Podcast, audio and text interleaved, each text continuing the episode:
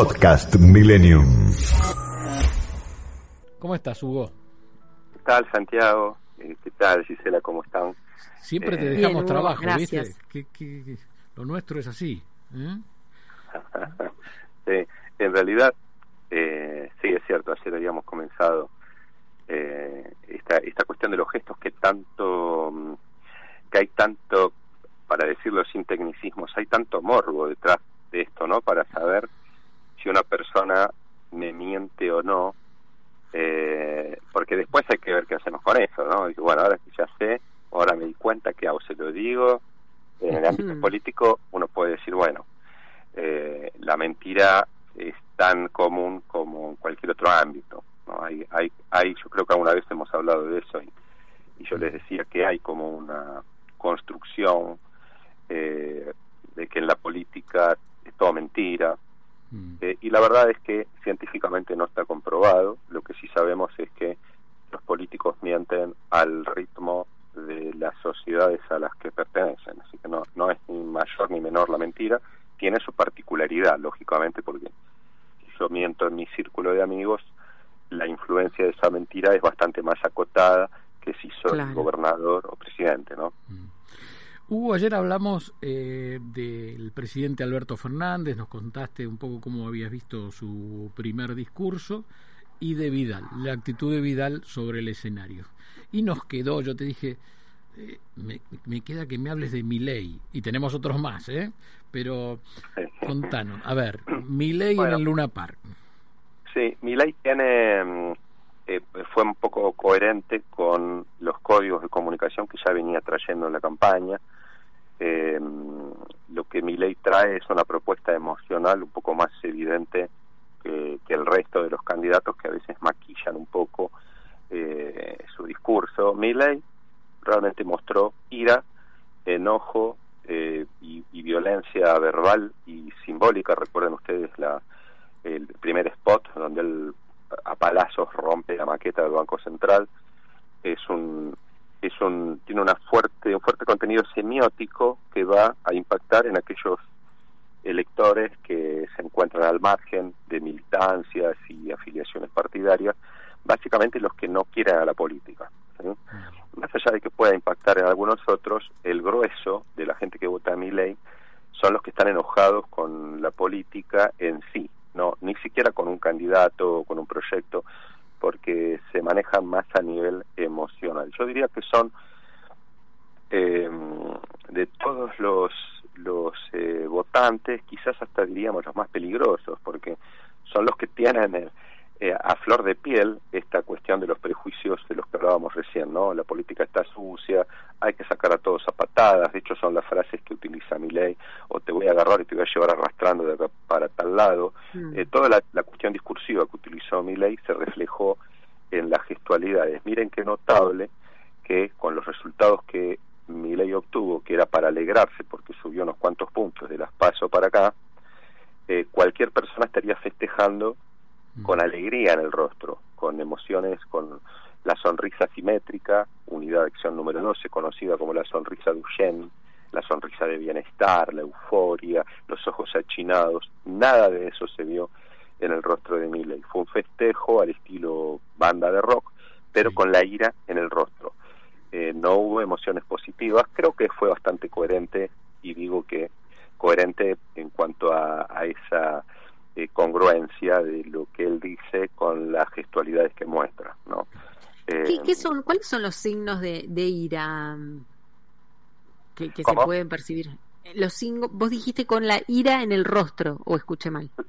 Sí, sí, sí, la ira. De hecho, para identificar esas gestualidades, que de paso es una, son unidades, son, como decir, es una emoción básica universal. Si ustedes dibujan, a cualquier niño le piden, dibujame una persona enojada, va a colocar los dientes que se le van a ver, la- los, el ceño fruncido, la boca abierta, típico el emoji de, que utiliza WhatsApp. Sí. Vayan ustedes a ver cómo festejó mi ley, detengan la imagen en cualquier momento y van a ver su cara de enojo. Que si ustedes no saben que es un candidato que está festejando, bien podría ser una protesta, una marcha, Ah, podría-.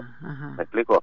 La, eh, y eso no significa no significa que él haya estado enojado. Lo que digo es que la base del discurso semiótico de toda la campaña fue la ira, el, el, enojo con eh, la política, con el sistema, y eso fue lo que captó, fue, fue una gran estrategia de paso, ¿no? porque el puntaje que él recibe como resultado de, las, de estas elecciones muestra eh, cómo navega esa emoción en, en la ciudadanía. ¿sí? Eh, así que creo que, fue una, una gran campaña.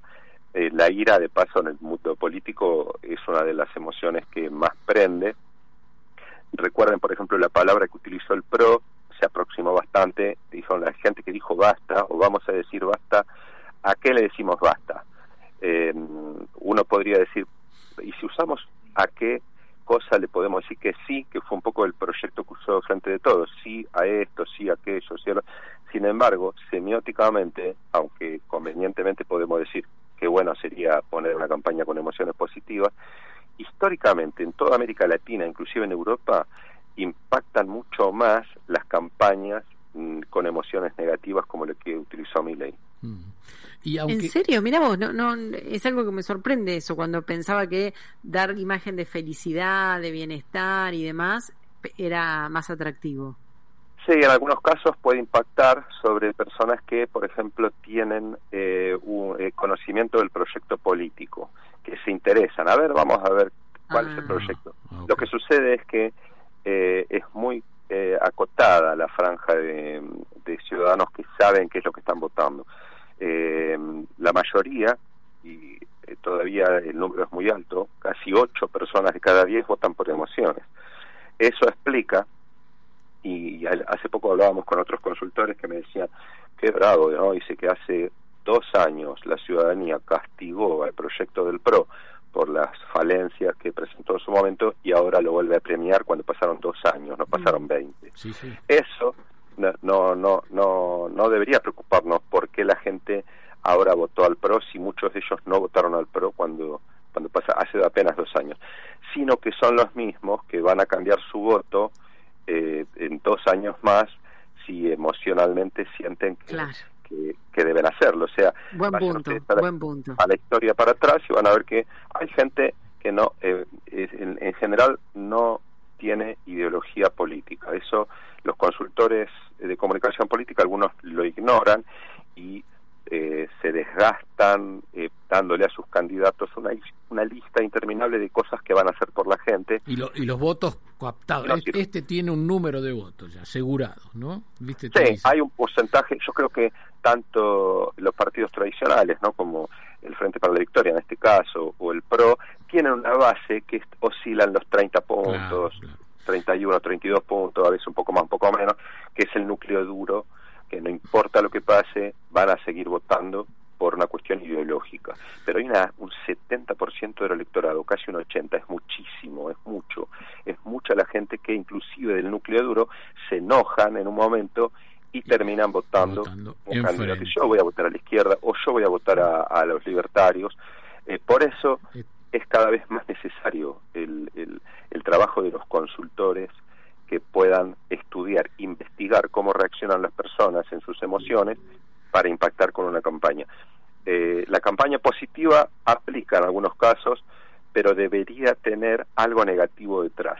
Está bien. te, quiero preguntar entonces, vamos a ir por una mujer, vamos a ir por Vicky Tolosa, la mujer nueva en la política para la general de la gente. Eh, ¿Cómo la viste en el cierre, dos personas diferentes, ¿no? En, en las primarias, y cómo la viste en el cierre de ayer, que estaba, de anteayer, perdón, eh, eufórica, ¿no? Claro, bueno, eh, ahí tenemos filtros de la comunicación también, ¿no? Iniciales. Si no es lo mismo analizar a un hombre que a una mujer. Todavía hay muchos prejuicios en la sociedad que eh, señalan que la política no es un territorio femenino. lo mismo ocurre con el fútbol, con las periodistas, colegas que yo conozco que que trabajan, amigas que trabajan, no sé, eh, eh, estoy pensando en Daniela Katz, que, que trabaja analizando los partidos de fútbol, y la gente dice, no, está mal, esto no, ella debería estar haciendo otra cosa. En el caso de eh, Tolosa Paz, eh, a muchos ciudadanos les impacta la figura femenina y terminan desconfiando de las habilidades de una mujer. ella ha estado eufórica, sí, de hecho también eh, la, la mm, beneficia que su imagen eh, tiene algunas coincidencias con los modelos de belleza socialmente aceptados, eh, que si no fuera así debería remar mucho más para convencer a la población. Mm, también, no sé si ustedes lo notaron, en parte de la campaña se vio, inclusive en su discurso final, que ella eh, ha cambiado su manera de mirar. Sí, eh, quería preguntar por eso. Sí. O sea, no pudimos saber si hay, está empezando a usar lentes de contacto o, eh, o nos interesó mucho eso o tiene alguna sensibilidad a la luz, porque también se vio mucho en los debates, los ojos achinados y, casi vidriosos. Sí, verdad. Bueno, aquí eh, podemos decírselo que en el, periodismo y la gente decía, esta mujer, voy a usar una palabra antigua, está chicata, entonces no puede enfocar y le tiemblan los ojos, que es lo que le pasaba en el debate, ¿no? Sí, sí, sí. De hecho, eh, yo recordé una experiencia en un canal de televisión que me ocurrió hace algunos años atrás, que la, la iluminación era tan grande, tan potente y tan cercana que yo mismo y tuve muchas dificultades para participar de ese programa. Me acordé enseguida, digo, quién sabe, ella no está acostumbrada, eh, la cuestión de la mirada. En el discurso final se la vio eufórica, pero si ustedes pasan lentamente las imágenes van a ver que hay eh, eh, lo que llamamos en lenguaje corporal la unidad de acción número uno del nomenclador de gestos, que está justo con las cejas arqueadas elevadas al interior que es una gestualidad cercana a la desazón, a la tristeza. Eh, estaba contenta, lógicamente, porque supongo yo que una fue casi una victoria, más allá de que muchas personas criticaron eso, no es lo mismo perder eh, un partido por goleada 8 a 0 o perder eh, 6 a 4, ¿no? Mm. Eh, entonces yo creo que había un poco de, de, de euforia, sin embargo, en su rostro se vio eh, al mismo tiempo que ella hablaba, se vio la misma gestualidad del presidente de la nación, que tenían esa... Eh, Alivio. Esa, gestualidad, que sí, ayer hablaba el presidente, que yo creo que cuando vimos eso lo vimos muy aliviado, pero al mismo tiempo cierta desazón, cierto gusto amargo, ¿no? A la persona que mira cómo se va el avión con su familiar de seis meses al exterior, eh, es la misma gestualidad. ¿Y cómo lo viste a Santilli? Porque él es un hombre tranquilo, pero se lo vio medio apagado en comparación con Manés. Sí, hay una cuestión muy particular con Santilli, porque él no es un gran comunicador como lo es Manes, por ejemplo. Sí. ¿sí? Eh, Manes, que es un neurocientífico, conoce cómo se mueve el cuerpo, conoce cómo se perciben las emociones, tiene un despliegue, un repertorio de gestualidades muy interesante, es muy hábil. Eh, a Santilli sería la antítesis. Santilli es bastante acotado su capacidad de comunicación, él se ciñe mucho a los libretos, creo que está bastante bien, eh, para una persona que, que se manifiesta con cierta inseguridad en un debate en cámara, él va para adelante y, repite algunas, algunas frases. Eh, no, no ha tenido, si ustedes se fijan, lo que pasa con Santilli es que él no mueve mucho las manos cuando habla. Eso te iba a decir, es poco gestual. Sí. Claro, es muy poco gestual. Acá ¿Y eso también dice algo? En realidad, eh, no hay una manera correcta de comunicar. Cada uno tiene su sello particular y la diversidad de la comunicación es tan grande, lo que sí nos obliga a conocer el parámetro de comunicación de cada persona, aunque nos impacta de una manera específica cada uno, ya tiene una cara, un amargo, pero depende, ¿no? Depende, eh, si quizás hay personas que dicen, no, a mí me gusta Santilli porque me gusta porque no exagera, porque no... no claro. No, que hay gente, no digo que sea el caso de, de Santilli, ¿no? Con, o sea, concretamente no digo que sea ese caso, pero vieron que hay gente que eh, te dice del mismo modo...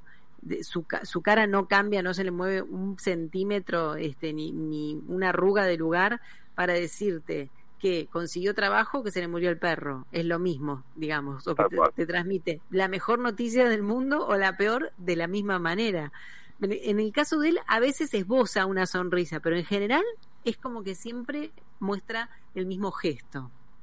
Sí, es un gesto, es una manera de comunicar que te puede favorecer en algunos momentos, especialmente si hay alguna situación dramática donde todos corren y se alteran, eh, lo preferiría Santilli que te transmite seguridad, ¿no? Así que dice, bueno, vamos a hacer, agarrar el matafuego, nos vamos a desplazar para allá y vamos a empezar a apagar el fuego. Él te habla siempre en el mismo tono, mientras todo el mundo corre con los baldes, ¿no? en algunos casos puede jugarte en contra si tenés que arengar o motivar a tu tropa o decir, bueno, eh, no nos desanimemos, hoy deberíamos estar contentos, no, no motivas a nadie.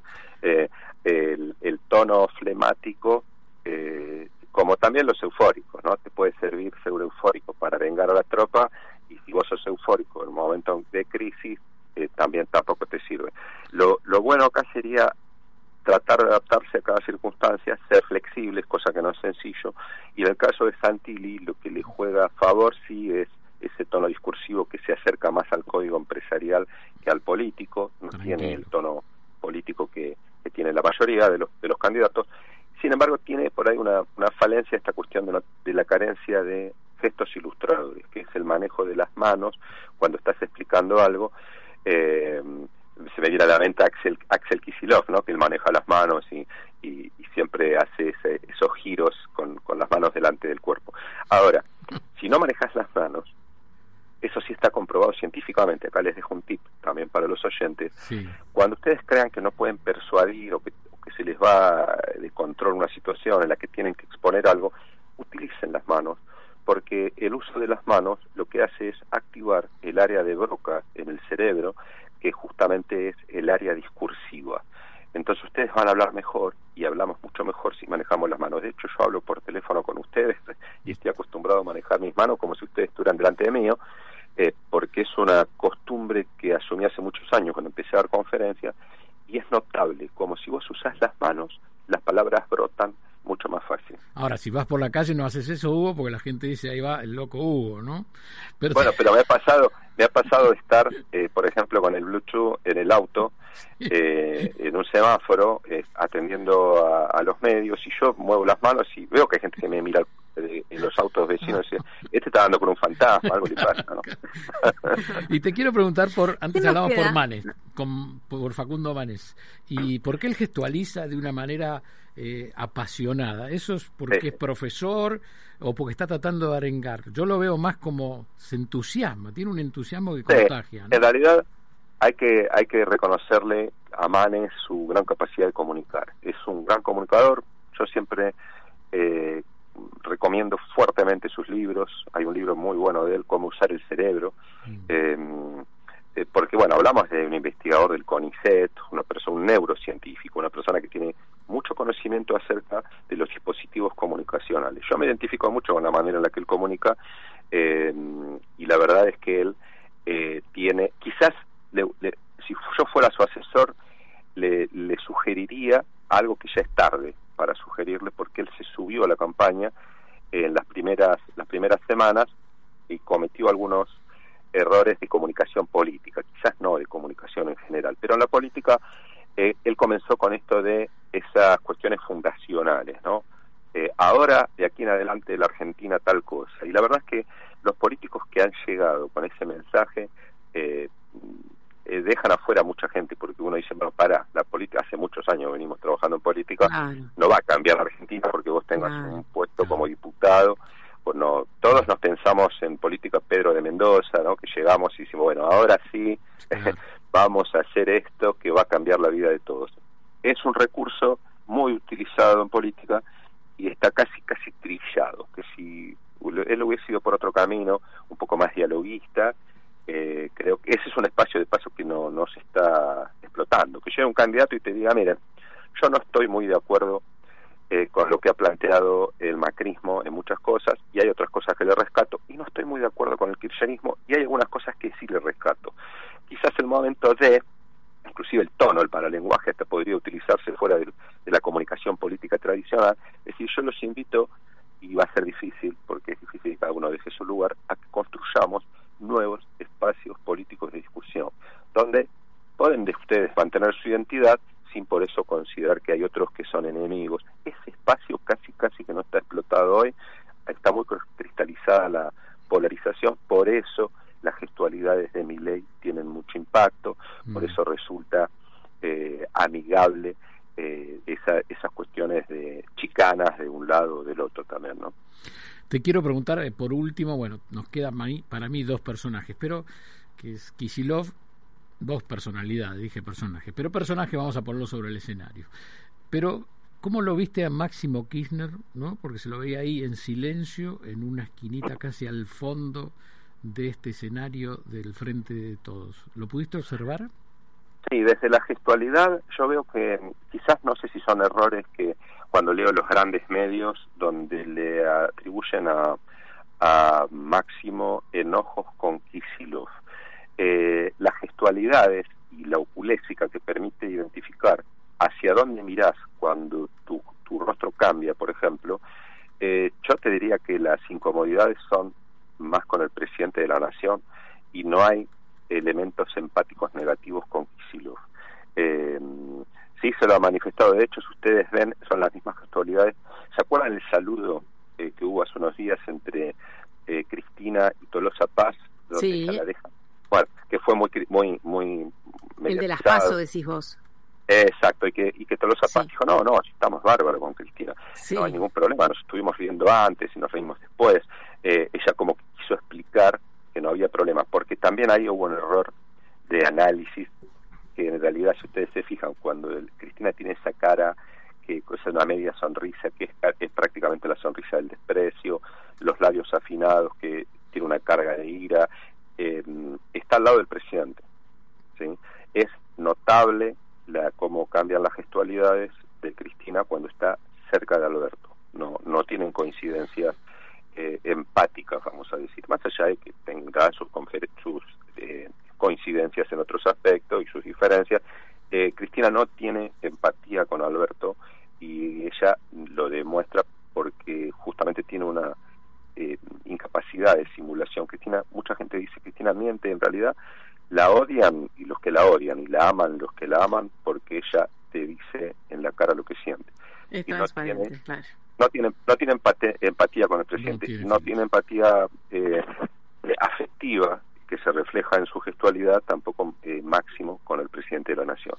Eh, pero no, no he visto, he, he visto muchos videos estos días buscando alguna pista que, que pudiera indicar molestias entre Máximo Kirchner y, y Kisilov. Y empáticamente, obviamente que tendrán también sus diferencias estratégicas, es al margen.